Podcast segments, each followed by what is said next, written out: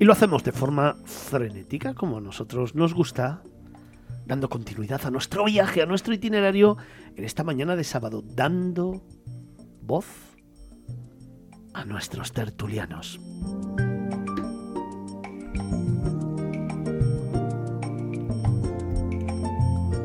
Son esas postales, esos lugares, esos rincones del mundo que nos gusta traer brevemente al programa y con los que comenzamos camino. Son esos lugares, esas postales que luego contaremos más despacio en otros momentos. Son esos lugares que conforman nuestros viajes de los tertulianos. Picazo, Antonio, buenos días. ¿Dónde está la tarta del cumpleaños?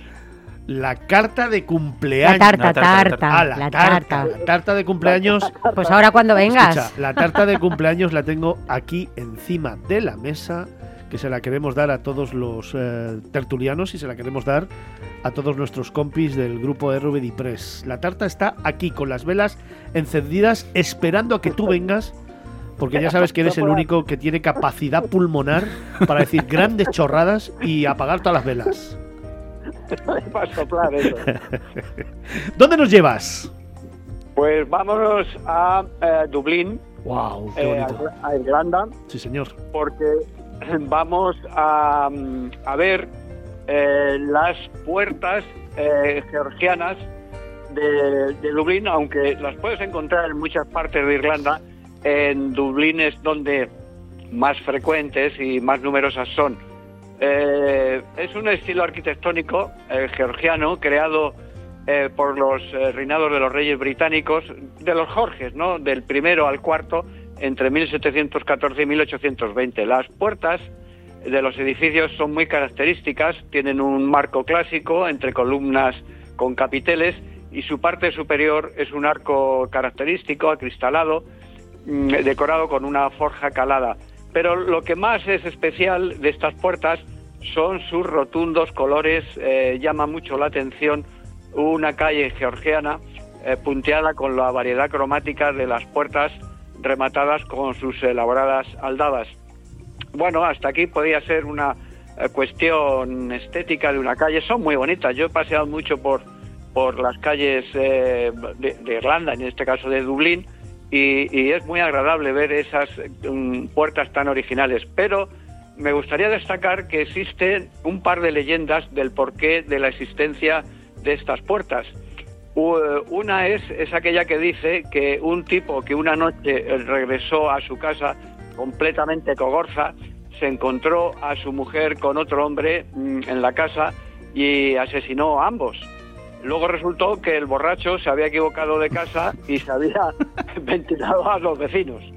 Eh, desde entonces, eh, para que la, gente no se confundiera, se pintaron las puertas de, las puertas de las casas de colores diferentes, pero muy concretos para que los beodos no se equivocaran nunca más. Otra leyenda dice que eh, el colorido de las puertas se debe a una respuesta de los irlandeses que como siempre se, se llevaran tan bien, entre comillas, con la reina Victoria, que a raíz de la muerte de su marido eh, dispuso que todas las puertas del reino se pintaran de negro. Eh, lógicamente los irlandeses respondieron pintándolas de colores diferentes. Yo creo que la verdadera historia eh, debió ser que ante el aspecto de las sobrias fachadas de ladrillo visto de los edificios georgianos, las puertas aportan un distintivo de alegría y de color a las calles. Eh, las zonas de Dublín en donde se encuentran más estas puertas georgianas, yo he paseado por muchas de ellas, son en Merrion Square, Harcourt Street, Ely Place y Fitzwilliam Square. Es muy bonito, es, eh, eh, merece la pena pasear por esos barrios y por esas calles con, esas, con esos punteados de puertas tan especiales.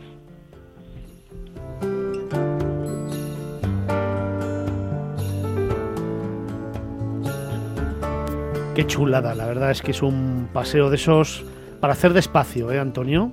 Y para hacer muchas fotos y luego revisarlas tranquilamente, ¿no? Porque cada una de esas imágenes, la verdad es que evoca un momento histórico, pero sobre todo un rinconcito, ¿eh? De la ciudad. un rincón y cada puerta, aunque parece que son eh, diferentes todas, cada una eh, en, su estilo es diferente y cada color es diferente, incluido el color negro. Efectivamente. La verdad es que es una, es una ciudad sorprendente, ¿verdad, Dublín? Es una ciudad, yo estuve hace tres años, quiero recordar, tres años y pico, la primera vez, y, es súper sorprendente la, la ciudad. Me llamó mucho la atención las pintadas callejeras, me llamó mucho cómo hacen manifestaciones eh, pictóricas eh, de estas modernistas en todos los muros de la ciudad y cómo expresan el arte y cómo expresan fundamentalmente tanto su sentimiento patriótico como al mismo tiempo su sentimiento católico por otra parte y el sentimiento de, de histórico, ¿no? Para mí es, eh, la definiría, sí, eh, eso que dices es cierto, pero la definiría como muy provinciana y muy literaria. Sí, efectivamente, literaria desde luego. Antonio Picazo, luego te veo por aquí, ¿verdad? Sí, sí, eh, mantenerme la viva llama de la carta viva. Te mantendremos la viva llama del corazón encendida para cuando vengas aquí.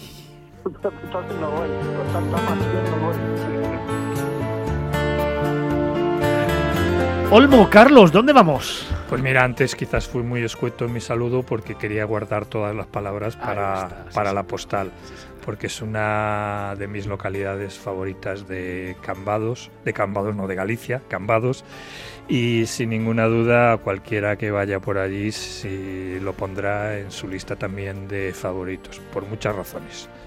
Por ejemplo, Paloma iría allí a la fiesta del albariño, que es uno de sus vinos preferidos que se celebra todos los años a principios de agosto y está confirmada la fecha del 2022 en la primera semana del 1 al 7 de agosto y es una de las fiestas más conocidas de Galicia.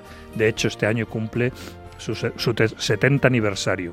O sea que son 70 años ya ofreciendo a la gente, visitantes eh, y muchos de ellos eh, gallegos, eh, pues el vino más internacional a día de hoy de, Galicia. Pero es que la propia localidad en sí es una maravilla, es una localidad de piedra, de pazos, que es como llamamos en Galicia los palacios. Muchos de ellos o varios de ellos son bodegas. En la misma plaza principal de, la localidad está el Pazo de Fefiñáns, que es una bodega también. Y, y de hecho hay visitas guiadas. También hay visitas guiadas a bodegas de la zona, porque esa es la zona más emblemática de producción del albariño. Eh, recordar que albariño es la uva y la denominación de origen es Rías Baixas. Luego también tiene su parador, es un parador pequeño, no es, eh, no es un edificio mega espectacular, pero bueno, tiene la- el añadido, el encanto añadido que está al lado del mar, porque bueno, Cambados está en una de esas rías baixas gallegas. Y bueno, la iglesia de San Benito, hay también ruinas de, de alguna otra iglesia, hay varias bodegas, la bodega San Bazán también es eh, otra bodega que se puede visitar. Y en general es una de las localidades eh, con una gastronomía especialmente buena. Hay muy buenos restaurantes. eh, bueno, pues que hay mil, mil motivos para visitar Cambados, que tú seguro que has estado allí. Sí, he estado, he estado varias veces y fíjate, hablabas de bodegas. Martín Kodaks tiene allí la bodega, yo creo que es importante. Hay un sitio que no sé si sigue abierto, que era la Casa Histórica.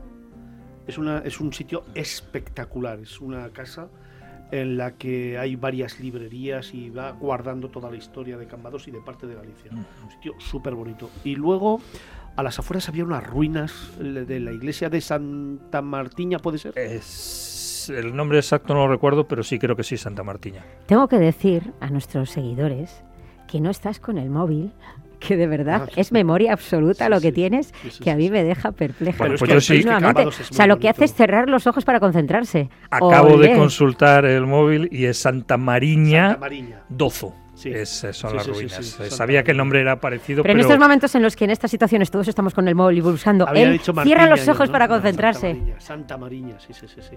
Y son unas ruinas espectaculares porque se ven todavía los arcos, Sí, se sí, ve el campanario, sí, se mantienen ven los los arcos. arcos y es espectacular. Eso está a las afueras de Cambados. Yo os, os aconsejo que os hagáis una escapadita, igual que también otra escapadita, por ejemplo, a Isla de Arosa, ¿no? Sí, bueno, o sea, to- cerquita, toda claro. la zona, toda la zona tiene muchísimos lugares con Mm. mucho, mucho encanto, está también a dos pasos de Pontevedra. Sí, sí, sí. Aquí Oh, hemos, Pontevedra, qué aquí bonito, hemos ¿eh? hablado muchas veces de que el casco histórico de Pontevedra probablemente sea el menos conocido de todas las ciudades gallegas. Es una pasada. Y es para mí uno de los Más mejores. bonitos, muy pequeño, muy coqueto y espero que algún día lo nombren Y en primavera y en verano lleno, lleno de terracitas, de restaurantes. Bueno, Sí, bueno, sí. es una pasada.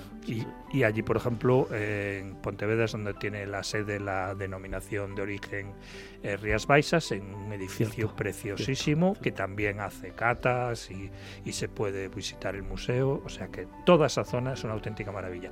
Y durante la semana esa, la primera de agosto, con el añadido de, de la fiesta del albariño, pues mejor imposible.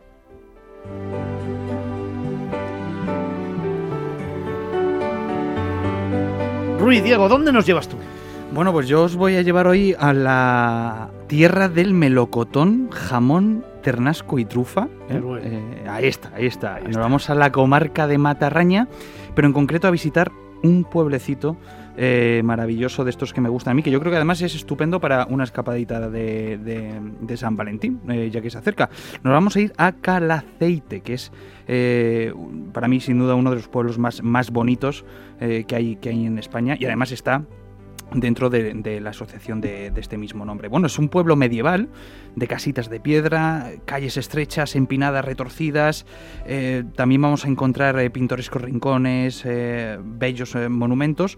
Y para empezar a, patear este pueblecito, Calaceite, tenemos que partir desde la Plaza Mayor. Hay que decir que, evidentemente, es, este pueblo tiene un origen de villa vi- medieval. se sitúa entre dos ríos, también que se recomiendo visitarlos, que son es el río Algars y el Matarraña, el que también tiene el mismo nombre que la comarca, y eh, además está coronado por el Cerro de, San Cristóbal, donde encontramos uno de los rincones eh, em, patrimoniales que tenemos, yo creo que tenemos que ir a ver, la que es la ermita de San Cristóbal, con el mismo nombre. Eh, también vamos a encontrar en, en Calacite, bueno, pues trazados originales, ¿no? De, de las calles medievales, restos de murallas, fortificaciones y además de estar en la Asociación de Pueblos Más Bonitos de España, también en 1974, eh, por esto que os comento, pues fue declarado eh, bien de interés cultural. Pero me quedo con dos fotografías que os quiero dar, una de día y otra por la noche. Una de día eh, que quiero que la hagáis un poco saliendo del pueblo, yendo hacia las afueras, y justo para ver todo, todo, todo el relieve del pueblo, toda la fotografía y además si coincidimos eh, con la- los almendros en flor, nos va a quedar una fotografía de estas perfectas para enmarcar. Y otra, que es la segunda fotografía, que es por la noche. ¿Y por qué? Porque eh, Calaceite es maravillosa para ir dando un paseíto entre estas calles que os he comentado, ¿no? De piedras estrechitas, y porque el pueblo se vuelve eh, como eh, amarillo, ¿no?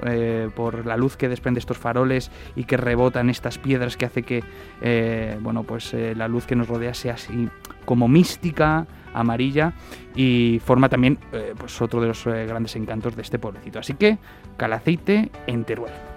Me recuerda, fíjate, mucho, no sé si conoces, eh, creo que sí que lo hemos hablado en alguna ocasión, Morella. Morella, también está Me muy recuerda cerquita. la misma Mm. vista según se llega a Morella desde Mm. Castellón, desde Benicarlo, Sí. que vas serpenteando por todas las carreteras del Maestrat y llegas a una curva donde se ve en el promontorio que tiene 70 metros de altura Morella. Bueno, Calaceite por la noche es lo mismo, Sí. exactamente igual. Se ve ahí arriba, lo tienes ahí, es mucho más pequeñito, yo creo que menos impresionante, Sí. menos impresionante que Morella. Es otro, Pero es más otro coqueto, es más sí. chiquitito. sí. Es como más pueblo de Belén. Sí, exacto. Bien otro es definido. más medieval, este es de Belén. Sí, sí. Oye, pues dejadme que os recuerde que comenzábamos estos viajes de los tertulianos. En Irlanda nos fuimos con Antonio Picazo a descubrir las puertas georgianas de Dublín. Después nos fuimos a Pontevedra con Olmo Carlos, el director de Vagamundos, a pasear por Cambados. Luego nos hemos enamorado en la provincia de Teruel de un pueblecito maravilloso, de uno de los pueblos más bonitos de España, Calaceite. Y ahora nos queda descubrir dónde nos va a llevar Palomarín para poner el broche de oro a esta sección. Pues ya sabes, Fernando. Arim Paloma. Reto, reto, mira. No sé si es muy difícil o muy fácil el sitio que tienes que hoy descubrir con las pistas que te voy dando. Puede ser ambas cosas. Es un sitio espectacular. Es un pueblo. espectacular y muchos. Sí, sí. ¿Qué te pasa? es que espectacular. Bueno, escúchame, espera, espera. Escucha con las orejas bien abiertas.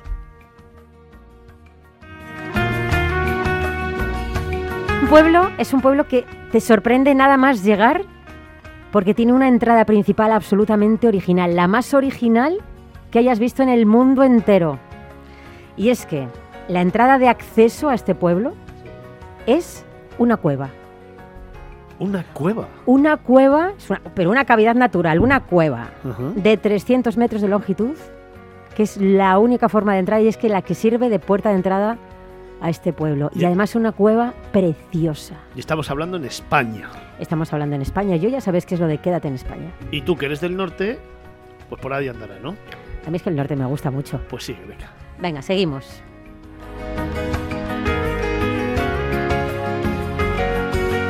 Más curiosidades. Eh, imagínate, una cueva de 300 metros que está asfaltada para facilitar eh, el entrar con coche, aunque yo aconsejo que se deje el coche en un parking que hay a la entradita y que vayas andando, porque son 300 metros en la que podemos ver formaciones calcáreas, estalactitas, estalagmitas. Algunas de ellas tienen incluso nombre propio. La lengua del diablo, las barbas de Santiago o las estalactitas de bandera.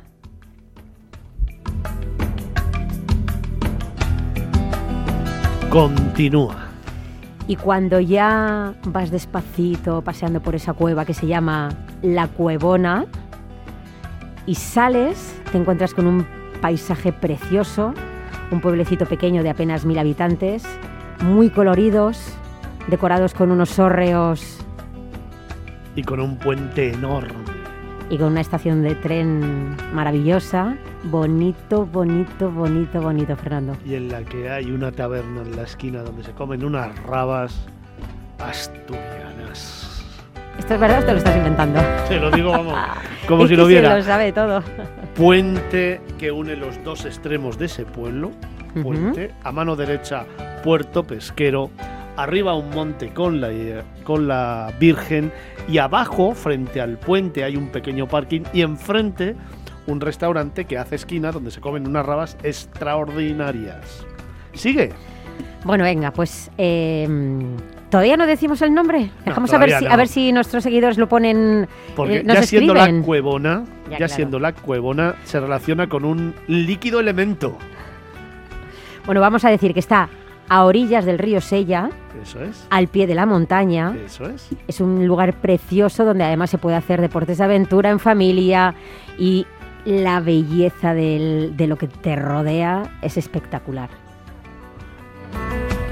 Un pueblo maravilloso en la que también los indianos dejaron cierto legado. Y cerquita, cerquita de Ribadesella. estas son muchas pistas, ¿eh? Paloma, ¿dónde nos llevas? Pues a Cuevas del Agua, en Ribadesella. Precioso, de verdad.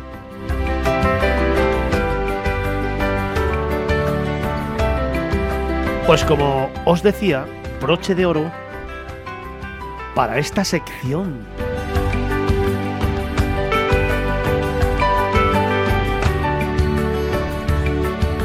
En unos segundos vamos a continuar y vamos a abrir ventana a nuestro próximo tema, a nuestra escapada internacional. Sabes, Fernando, que hemos recibido algún mensaje de alguno de nuestros seguidores diciendo que esta tontería que te hago a ti con el reto les encanta porque les obliga un poco, como él imagina, a, pensar. cuál es el sitio. Ah, pues sigamos, sigamos, sigamos haciéndolo, ¿no? Yo lo que quiero es que exista uno en que tú no, no descubras. Hay muchos de ellos. Bueno, bueno, me pondré las pilas. Puertas georgianas de Dublín por eh, Antonio Picazo. Cambados por Carlos Olmo. Sella, Las Cuevas del Agua por Palomarín. Y Calaceite por Diego Ruiz. Viajes de nuestros tertulianos. Continuamos. En Capital Radio, Miradas Viajeras con Fernando Balmaseda.